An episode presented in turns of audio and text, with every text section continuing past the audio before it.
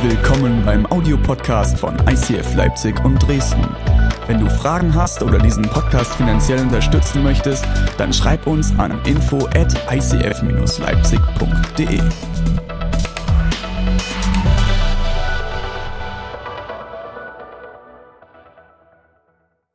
Hallo, mein Name habt ihr schon gehört, ja, wisst ihr, wer ich bin? Marc Schröder. Ich bin 44 Jahre alt, sehe jünger aus, ich weiß. Ähm, bin verheiratet mit meiner Frau, die sitzt da hier vorne, habe drei Töchter. Und äh, das ist richtig genial. Seitdem ich äh, drei Töchter habe, also nur Frauen zu Hause habe, weiß ich, warum Adam als erstes geschaffen wurde. Ja, warum? Damit er auch mal zu Wort kommt. Ja, also von daher ist es richtig genial. Ja, ich freue mich riesig. Es ist mir ein echtes Vorrecht, heute mit euch hier zusammen zu sein und hier am Start zu sein. Ich kann mich erinnern, vor ein paar Jahren, ja, wie ich René und Deborah getroffen habe, wie sie hier nach Leipzig gekommen sind, mit ihrem Herzen voll, ja, mit Leidenschaft und zu sagen, hey, wir, wir wollen Kirche bauen hier in Leipzig. Und äh, dann haben sie gestartet und wenn ich heute gucke, was daraus geworden ist, wow, ja, es ist richtig Hammer, es ist richtig genial und da freue ich mich riesig drüber. Und ich, äh, ich äh, bin jemand, der sowas gerne supportet, ja, und der, ich freue mich total. Ich meine, ich bin Pastor von einer Gemeinde, die ist schon 85 Jahre alt. Ja, wir sind schon eine ganze Weile hier, aber wir brauchen auch immer wieder neues Leben und wir brauchen die Ergänzung. Und deswegen ist es Hammer, ja, mit euch gemeinsam Reich Gottes zu bauen in dieser Stadt, in dieser Region. Und das ist richtig genial. Also cool, dass es euch gibt.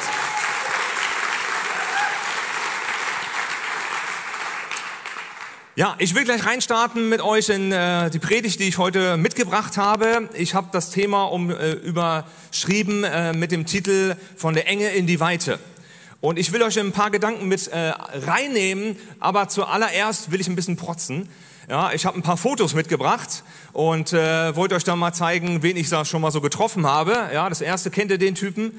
Ja, Reinhard Bonke, ja, wir, ich bin der Pfingstler, ja, da ist der, der Held schlechthin, ja, also den habe ich irgendwann mal getroffen, ja, nächstes Bild mal, kennt ihr den? Ja, Mr. Freimut Haferkampf, ja, Hillsong, ja, auch da haben wir guten Kontakt. Wen haben wir noch? Hier, den Johannes Hartl habe ich auch schon mal getroffen. Und jetzt, und jetzt, jetzt kommt der Hammer, ja, yes, come on, ja, der Leo. Warum zeige ich euch das nicht? Nicht, weil ich euch zeigen will, wie cool ich bin, sondern weil ich eins festgestellt habe, und ich, zwar habe ich festgestellt, dass wir uns ja gerne rühmen mit Leuten, die wir schon mal getroffen haben. Ja, oder wenn irgendwo jemand da ist, hey, der möchte irgendwie ein Selfie machen und wenn es irgendwie so ist, ja, dass man gerade so aus dem Hintergrund die Person noch sehen kann, ja, dass man irgendwie mit drauf und sagt, Hammer, ja, wen ich getroffen habe und wie cool, ja, mit welchen Leuten ich mich umgebe. Also das hat sich irgendwie eingebürgert. Und äh, das ist selbst so, dass zum Beispiel auch Städte sich rühmen mit Leuten, ja, die so ja, Sohn oder Tochter der Stadt. Ja, da gibt es bestimmte Namen, ja, wo sich Orte mit rühmen. Ja, zum Beispiel Leipzig rühmt sich mit Bach und Mendelssohn. Ja, und dann wird gesagt, oh, wir sind die Stadt, ja, wo diese Helden hier gelebt haben und so weiter. Ja, also das kennen wir. Und ich habe heute Morgen einen Text mitgebracht, den ich mit euch anschauen will, wo es auch um einen Sohn einer Stadt geht. Ja, und äh, da will ich mal mit euch reinschauen zusammen. Und zwar äh, finden wir diesen Text im Markus-Evangelium. Und ähm, ich lese es uns mal vor. Und zwar heißt es hier, von dort zog Jesus weiter und ging in seine Heimatstadt. Seine Jünger begleiteten ihn und am Sabbat lehrte er in der Synagoge vor vielen Zuhörern. Erstaunt fragten sie, wo, wo, woher hat der Mann das alles?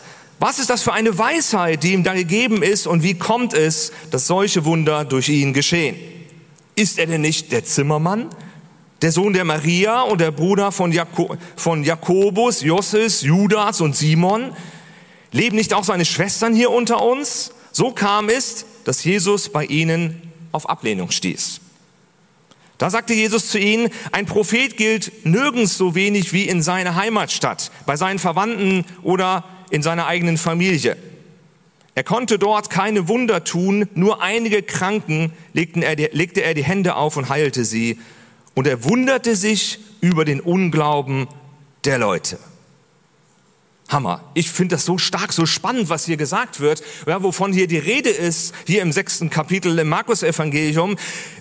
Ich meine, es geht sowieso in diesem Evangelium von Markus um eine große Frage, die immer wieder von unterschiedlichen Seiten beleuchtet wird. Und auch in diesem Text geht es um diese Frage, nämlich um die Frage, wer ist denn dieser Jesus eigentlich? Um wen handelt es sich denn? Ja, was ist das eigentlich für eine Type, ja, mit der wir es hier zu tun haben? Und so ist es auch hier. Ja, so ist es auch hier in dieser Begegnung, die wir hier sehen. Und wenn wir uns das anschauen, was hier passiert und was sich hier ereignet an dieser Stelle, wo Jesus hier in Nazareth auftaucht, dann können wir erstmal sehen, da geschieht etwas, was wir vielleicht erwarten könnten oder erwartet hätten. Ja, das ist etwas, was immer wieder passiert ist, wenn Jesus irgendwo aufgetaucht ist. Schon am Anfang des Markus-Evangeliums lesen wir davon und da wird uns schon berichtet, was also passiert, wenn Jesus irgendwo gerade mal aufschlägt. Im ersten Kapitel, da lesen wir Vers 21, so kam er nach Kafana um. Gleich am darauf folgenden Sabbat ging Jesus in die Synagoge und sprach zu den Menschen, Sie waren von seiner Lehre tief beeindruckt, denn er lehrte sie nicht wie die Schriftgelehrten, sondern mit Vollmacht. Wenn wir diese beiden Texte gegenüberstellen, sehen wir, dass die erste Begegnung ziemlich parallel ist. Ja, da kommt Jesus irgendwo hin, die Leute hören ihn reden, die, die spüren seine Präsenz und die merken, was ist das für ein Typ? Ja, was ist das für einer? Der hat etwas an sich, das unterscheidet sich von all den anderen, das, was sie kannten. Ja, die Leute, die sonst geredet haben, die sonst da waren, die haben anders gesprochen. Bei Jesus spürte man, hier ist etwas an diesem Mann, ja, das ist unvergleichlich. Sie waren beeindruckt von den Wundern, die er tat, ja, von dem, was sich rumgesprochen hatte, ja, dass überall da, wo Jesus auftaucht, Leute berührt wurden und gesund wurden und dann auf einmal wieder liefen, wieder sehen konnten und auf einmal wieder lebendig wurden. Das war was anderes als das, was sie gewohnt waren. Das war was ganz anderes. Ich finde das faszinierend. Dieser Mann ist so beeindruckend, weil er mit niemand zu vergleichen ist. Das scheint alles ganz erwartungsvoll. Auch bei den Leuten, wo er in, hier in seine Heimatstadt kommt, sie sagen, wow, wer ist das? Ja, was ist denn hier eigentlich los? Was ereignet sich denn? Doch das Interessante ist, dass mit einem Mal in dieser Unterhaltung eine Wende eintritt. Hier kommt es auf einmal zu einer anderen Entwicklung. Auf einmal sagen die Leute, so können wir es hier lesen, ist das nicht der Zimmermann? Ist das nicht der, wo wir die ganze Familie kennen? Ist das nicht der, ja, den wir schon haben als kleinen Jungen rumflitzen sehen? Ist das nicht der Sohn von Maria? So fragen sie auf einmal. Was für eine Wende. Eben noch war er der Mann, der voller Wunder und voller ja, Begeisterung empfangen wurde und auf einmal schwenkt das um und auf einmal wird gesagt, ist er nicht der Sohn des Zimmermanns? Äh, ja, ist er nicht der Zimmermann, der Sohn von Maria? Das Interessante ist hier, dass er hier gar nicht ja, als Sohn von Josef bezeichnet wird. Was eigentlich für die damalige Gesellschaft ganz normal war, dass nämlich die Söhne immer nach den Vätern benannt wurden. Deswegen heißt es Ben so und so, aber hier wird's mit Maria verbunden. Wahrscheinlich, so gehe ich davon aus, ist damit auch die peinliche oder die skandalöse Geschichte verbunden, die wir alle kennen. Nämlich die Weihnachtsgeschichte. Wir finden die alle ganz schön und oh, wunderbar und toll, wie niedlich. Der Esel und da sitzt die Maria drauf, da hoppeln die durch die Gegend. Ach, das ist alles so wunderbar und wir freuen uns dann riesig. Ja, und bald ist ja wieder Weihnachten. Aber diese Geschichte war damals in diesem Kontext Skandal schlechthin. Und das hat sich natürlich bei den Leuten eingebrannt in ihr Hirn. Die wussten, mit wem sie es hier zu tun haben. Und deswegen ist es hier nicht verwunderlich, dass sie hier sagen, das ist doch der Zimmermann, der Sohn von Maria. Hä? Weißt du doch, Maria, die komische Frau. Ja? Und da hat sich natürlich gleich eine ganze Menge abgespielt. Ja, hat sich eine ganze Menge, die ganzen Gedanken, die sind gleich bei den Leuten durch den Kopf geflitzt und sie wussten gleich oder meinten zu wussten, mit wem sie es denn zu tun haben. Den kennen wir doch. Wir wissen doch, ja, wie diese Familie, ja, was da alles so los ist. Vorher haben die Leute sich gefragt, wer ist denn dieser Jesus eigentlich? Und jetzt auf einmal sind sie der Meinung, dass sie alle Antworten haben. Jetzt auf einmal denken sie, sie wissen, mit wem sie es hier zu tun haben. Das ist schon interessant. Ich habe festgestellt, dass das immer wieder so passiert, bis heute, dass Menschen uns oder dich und mich festlegen auf bestimmte Erfahrungen, die sie mit jemand gemacht haben. Ja, man kann das spätestens beobachten, wenn man zum Beispiel nach einigen Jahren, wenn man so aus der Schule raus ist, zum Klassentreffen eingeladen wird. Du kannst dich verändert haben, du kannst plötzlich eine Entwicklung hingelegt haben, ja, die ist ganz anders, aber das sind immer noch Erwa äh, Erfahrungen von Leuten, die sie mit dir gemacht haben und dann wirst du immer daran festgemacht. Ach, das ist ja die Dicke. Ja, ach, das ist ja der Streber. Ach, das ist ja der Dumme. Ja, ach, das ist ja die, ja, die immer so gedacht hat, sie wäre was Besseres, so schickimicki und hu, hu, hu. Ja, und so weiter. Und schon ist man festgelegt und ist in einem bestimmten Rahmen drin und da ist es ganz schwer, wieder rauszukommen und da rauszusteigen. Und noch stärker ist diese Dynamik manchmal in Familien.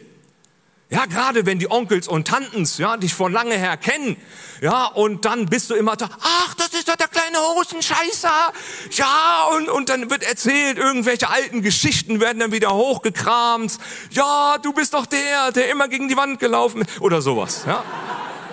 Und dann ist das gleich, ja, gleich äh, präsent und gleich da. Ich kann mich erinnern, ich hab, musste, äh, durfte mal bei meiner Oma, ja, eine, die hatte Geburtstag gefeiert, einen Runden, ich glaube, so der 80. oder irgend so was war es, schon eine Weile her. Und dann kam sie auf die Idee, ja, da frage ich mal den Marc, der ist ja Pastor, dass der mal da eine Andacht hält. Die ist eigentlich, die hat's eigentlich nicht so, ist nicht so eine fromme, also so eine tiefgläubige Frau gewesen. Aber sie wollte halt, dass ihr Enkelkind da was beiträgt. Und dann habe ich dort, ja, äh, meine schöne Andacht gehalten. Ja, und dann hinterher, ja, kamen dann die alten Tanten und die alten Onkels so, hast aber fein gemacht. Ja, das war aber wunderbar. Weißt, ich kam mir so bescheuert vor.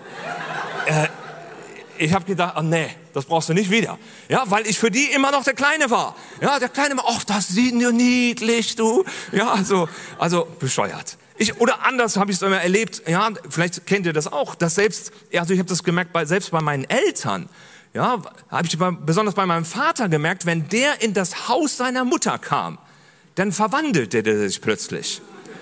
Ja, dann war er nicht mal mein Vater, sondern dann war er der Sohn seiner Mutter. Ja, und hatte sich plötzlich ganz anders benommen. Ja, dann saß der wie ein Junge auf dem Sofa. Ja, und hat auf einmal sich ganz anders verhalten. Das war für mich immer faszinierend, das zu beobachten. Ja, also ich dachte, wow, ja, das ist so dieser Einfluss, ja, den wir kennen in der Familie, ja, oder von unserem Umfeld. Vielleicht kennst du das auch aus deiner Familie.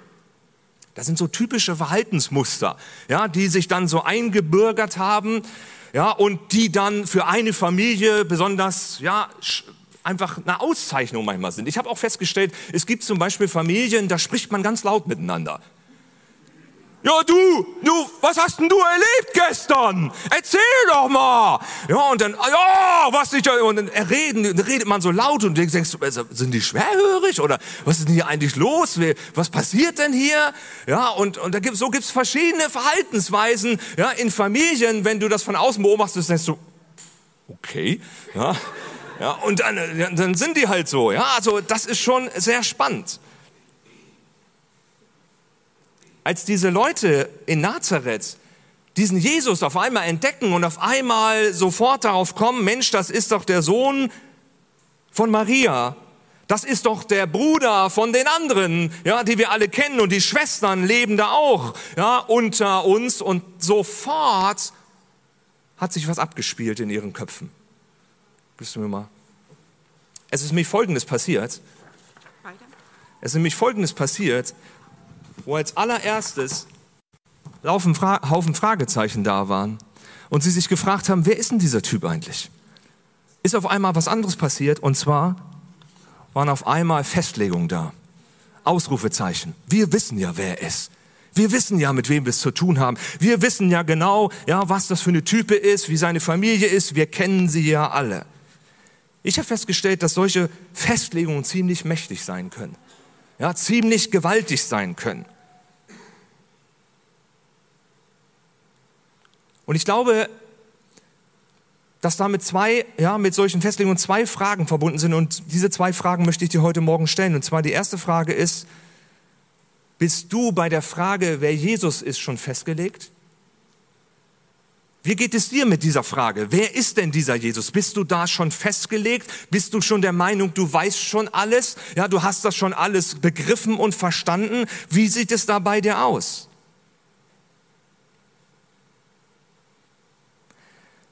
Man kann feststellen, wenn man reinschaut in die Evangelien, wenn man reinschaut in die Bibel, wenn man reinschaut heute in das Leben von Menschen, die Jesus begegnet sind, kann man immer wieder feststellen, dass da eines immer gleich ist. Dass eines immer wieder passiert, dass nämlich Menschen in Staunen geraten. Dass Menschen merken, da ist etwas, was in mein Leben kommt, das ist größer als ich selbst. Ja, das ist mächtiger. Ja, das ist, das ist gewaltiger. Und da, wo Jesus einem begegnet, da geschieht auf einmal etwas im eigenen Leben, das kann man kaum in Worte fassen. Das ist kaum zu begreifen. Ja, und selbst wenn jemand sagt, beschreib mir das doch mal, es ist so schwierig weil es so eine Dimension hat, ja, die über alles drüber hinausgeht, was wir kennen. Die Begegnung mit Jesus ist so tiefgreifend und so gewaltig. Und nun sehen wir, dass diese Leute hier in Nazareth, sie haben sich durch ihre Festlegung, durch das, was sie, wo sie gesagt haben, wir wissen schon, was los ist, haben sie sich eigentlich dieser neuen Begegnung mit Jesus beraubt. Ja, sie haben sich eigentlich das vermauert. Hier wird uns sogar gesagt in diesem Text, hier konnte Jesus keine Wunder tun. Er konnte keine Wunder tun. So berichtet Markus hier. Sie glaubten ihm nicht. Sie glaubten nicht, dass er, ja, anders sein könnte als das Bild, das sie sich von ihm gemacht haben, als das Bild, das in ihren Köpfen ist. Sie haben sich innerlich schon entschlossen, nichts mehr von Jesus zu erwarten und nichts mehr, ja, äh, sich auf nichts Neues einzulassen. Und diese Festlegungen sind so stark, so haben wir es festgestellt, dass die Begeisterung sogar in Verachtung umschlägt. Hammer. Ist fast schockierend, ja, wie uns das hier berichtet wird. Jesus greift das ein paar Mal auf und er redet immer wieder davon, von, von diesem Phänomen, ja, dass sowas passieren kann. Zum Beispiel im vierten Kapitel, ja, da bringt er so einen Vergleich. Da sagt er hier im Vers 18 und Vers 19, wieder aber bei anderen ist es wie mit der Saat, die ins Dornengestrüpp fällt. Er redet da von dem Wort, ja, das, das ausgeteilt wird und das, das dann ins Leben hineinfällt. Sie hören das Wort doch dann gewinnen die Sorgen dieser Welt, die Verlockung des Reichtums und andere Begierden Raum und ersticken das Wort und es bleibt ohne Frucht. Da passiert also etwas, wo auf einmal was abgetötet wird. Sie hören, dass Jesus redet, aber ihre Festlegungen, die sie innerlich getroffen haben, töten alle Erwartungen ab. Jeder Glaube wird niedergemacht. Sie werden in die Enge getrieben, wo Jesus doch für sie die Weite bereithält.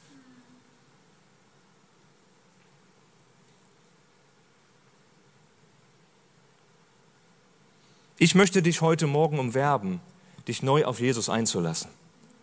Ich möchte dich einladen dazu, dass du vielleicht manche Bilder, die du in deinem Inneren hast, loslässt. Und dass du dich ganz neu auf Jesus einlässt, weil auch er dich in die Weite führen will. Und nicht, dass du in der Enge lebst, sondern er will dich in die Weite hineinführen. Ich habe mich gefragt, was wäre gewesen, wenn in Nazareth die Bewunderung angehalten hätte? Was wäre möglich gewesen, ja, wenn die Leute bereit gewesen wären, das, was Jesus zu bieten hat, zu empfangen und ein Ja zu sagen? Darüber können wir nicht spekulieren. Ja, das wissen wir nicht genau, was da dann auf sie zugekommen wäre. Ich bin aber der Überzeugung, es wäre großartig geworden. Das wäre richtig großartig geworden. Die zweite Frage ist, wie gehen wir denn mit Festlegung um? Ja, wie gehen wir mit den Dingen um, die da in unserem Leben sind? Ich glaube, hier können wir von Jesus lernen. Weil Jesus war genau in so einer Situation. Ja, Jesus war hier in seiner Heimatstadt, umgeben von seiner Familie, umgeben von den Leuten, die meinten, sie kennen ihn genau. Und das Faszinierende ist, sie hatten ein Bild in ihrem Kopf, aber Jesus glaubte das Bild nicht. Jesus glaubte das nicht. Ja, Jesus nahm das nicht für sich in Anspruch. Ich meine, wir alle kennen unsere Familien und ich habe vorhin eben jetzt schon ein paar Beispiele gebracht. Und manches Mal dieser Ausspruch, den auch Leute bringen und sagen, na ja, bei dem wundert mich schon gar nichts mehr. Ja, bei dem wundert mich gar. Jesus war durchaus verwundert. Ja, Jesus war verwundert über das, was er hier eigentlich sah. Und das Interessante ist, es gibt in, in den Evangelien nur zwei Stellen, wo Jesus verwundert ist. Ja, nur zwei Stellen. Die eine Stelle ist hier. Ja, da wundert er sich über den Unglauben. Und dann die zweite Stelle, die wir finden, ist im Lukas-Evangelium. Und da wundert er sich über den Glauben. Da heißt es hier im Lukas 7, Vers 9, Jesus staunte über den Mann, als er das hörte. Er wandte sich um und sagte zu der Menge, die ihm folgte, ich versichere euch, solch einen Glauben habe ich in ganz Israel nicht gefunden. Zwei Momente, wo Jesus sich wundert. Einmal ist es über Glauben und das zweite Mal ist es über den Unglauben. Jesus lässt sich von seinem Umfeld nicht in die Enge treiben. Er lässt das nicht zu, dass das passiert. Er beugt sich nicht den Erwartungen, die auf ihn gelegt werden, den Mustern, die auf ihn projiziert werden, ja, und wo er in einer bestimmten Art und Weise identifiziert wird. Er macht was ganz anderes, was Gegenteiliges. Er identifiziert sich nicht mit der Familie, die er dort in dem Ort sieht, sondern er identifiziert sich mit seiner himmlischen Familie. Damit identifiziert er sich mit dem, was uns von, von dem himmlischen Vater gesagt wird. Da heißt es nämlich, dass Gott nichts unmöglich ist. Da sind keine Begrenzungen da. Nein, da ist alles möglich. Da ist eine Weite da, da ist keine Enge da. Und Jesus identifiziert sich mit seiner himmlischen Familie. Richtig vorbildlich. Er wusste, wer er war. Er wusste, was ihn ausmachte. Er hatte die innere Gewissheit über den Stand, den er eingenommen hatte. Er war der Sohn Gottes. Er war geliebt. Er war angenommen. Oh, das ist so wichtig. Ja, darin, das, darin sicher zu sein. Ja, weil dann entkräftet man all die anderen Erwartungen, die andere auf das Leben legen wollen wenn man gegründet ist in dem, ja, was man ist. Nicht ist mit, also ihr steht, schon. Du solltest nicht so viel geben auf das, was andere über dich denken, sondern du solltest lieber darauf achten, was du selbst über dich denkst. Ja? Um dich festzumachen, ja, bei dem, wo es wirklich darauf ankommt, nämlich bei Jesus dich festzumachen. Jesus hat sich gewundert. Warum erwunderte er sich? Er wunderte sich, weil er die Weite kannte. Er kannte die Weite und er hat sich gewundert, wie kann es sein, dass hier Leute sind, die so in der Enge leben? Warum? Warum ist das so? Warum muss das so sein? Und er wollte sie herausführen aus der Enge in die Weite. David hat das erlebt. Er schreibt im 2. Samuel 22, Vers 20, einer meiner Lieblingsverse, da sagt er, er führte mich hinaus ins Weite befreite mich, weil er mich mochte. Oh, so schön. Ja, das ist richtig schön. Er führt mich ins Weite, weil er mich mag. Ja, weil er mich mag, führt er mich ins Weite, führt mich hinaus aus der Enge rein in das, was er für mich vorbereitete, das, was er für mich bereitet. Merkst du, da ist Luft nach oben, da ist noch eine ganze Menge möglich. Und wenn du dich so begrenzt fühlst und denkst, was soll denn da noch gehen in meinem Leben? Und du denkst, bislang hat immer nicht, hat alles nicht funktioniert. Und alte Muster kommen wieder hoch und du denkst, na ja, ich bin ja sowieso zu doof, ich kann das sowieso nicht und meine Mutter hat schon immer gesagt und meine meine Tante hat das auch schon immer gesagt. Und in einer ganzen Familie war das so. Die waren alle Versager. Und dann bin ich halt auch ein Versager. Hör auf damit. Hör auf damit.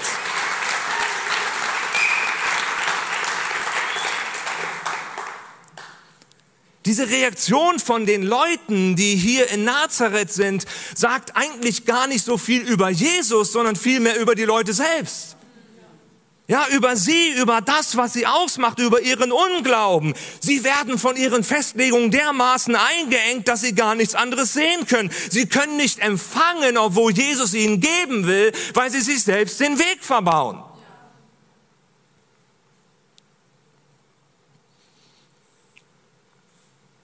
Der Nobelpreisträger George Bernard Shaw, der drückt das so aus. Er sagt, wer seine Denkweise nicht verändern kann, kann gar nichts ändern. Wer seine Denkweise nicht verändern kann, kann gar nichts ändern.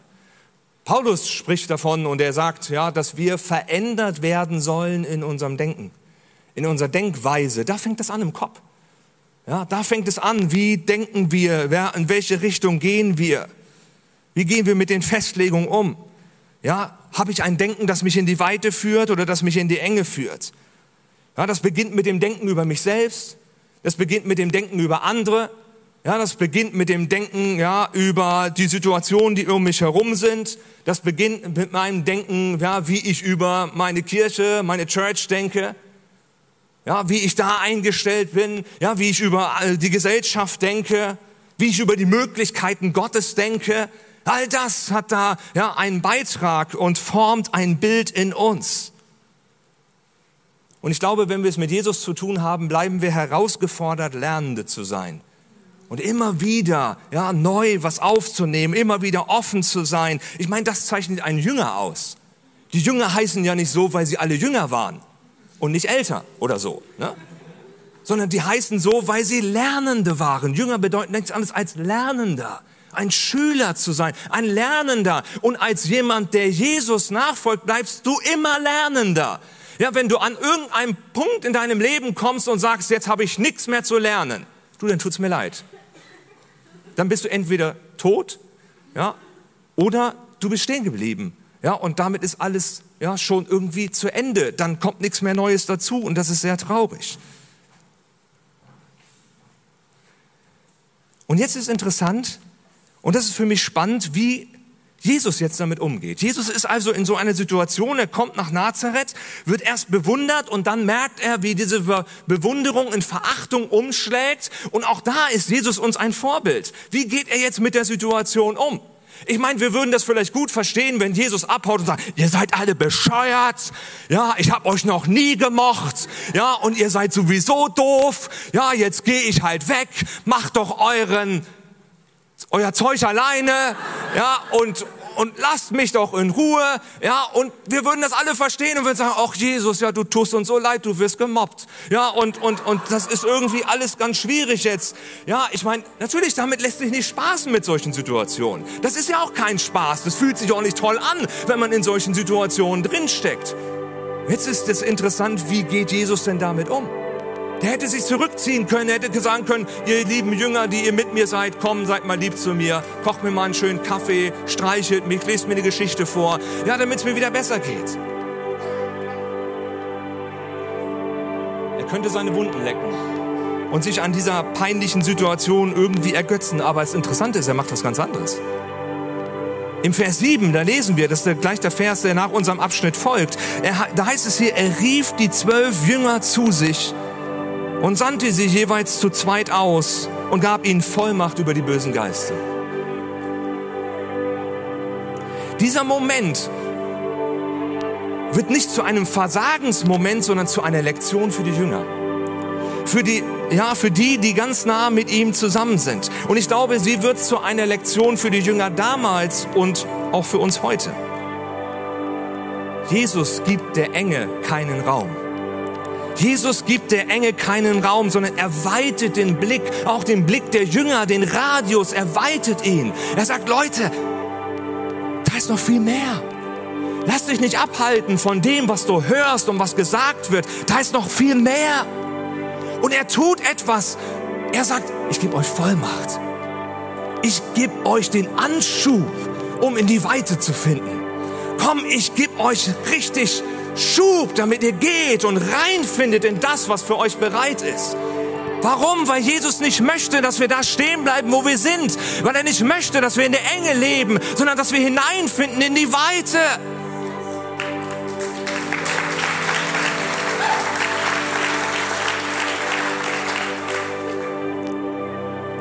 Und vielleicht ist für heute Morgen für dich dran, dass die Ausrufezeichen, die in deinem Leben da sind, die Festlegungen, die du hast, ja, da wo du meinst, hey, ich habe da irgendwie schon abgeschlossen, vielleicht ist es dran heute Morgen, dass du dich Gott stellst und dass du wieder in Staunen gerätst.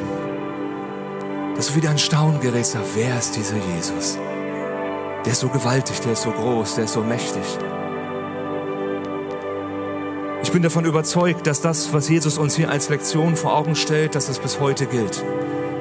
Dass seine Einladung immer noch steht, dass er sagt, komm, ich, ich habe was mit dir vor ich habe was mit dir vor. Und ich will was mit dir bewegen. Ja, und ich will dich in Bewegung setzen. Und vielleicht brauchst du heute den Anschub von Jesus. Vielleicht brauchst du diesen Anschub, dass er sagt, come on, come on, da geht noch was. Dann will ich dich einladen, darauf zu reagieren. Ich sage immer wieder, hey, wenn du merkst, dass Gott zu dir redet, dann solltest du antworten. Dann solltest du schnell antworten. Und nicht erst warten, bis du zu Hause bist, ja, und dann die Hälfte, die du vergessen hast, ja, sondern dass du eine Antwort gibst und sagst, Jesus, hier bin ich. Begegne du mir, komm mit deiner Vollmacht in mein Leben, komm in meine Enge und führe mich in die Weite. Er führte mich ins Weite, weil er, mir, weil er mich mag. Du bist gemagt, gemocht. Ich freue mich so, dass ich Mark heiße.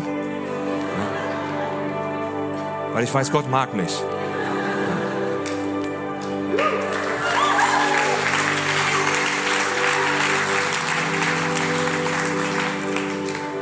Ich würde gerne mit uns beten.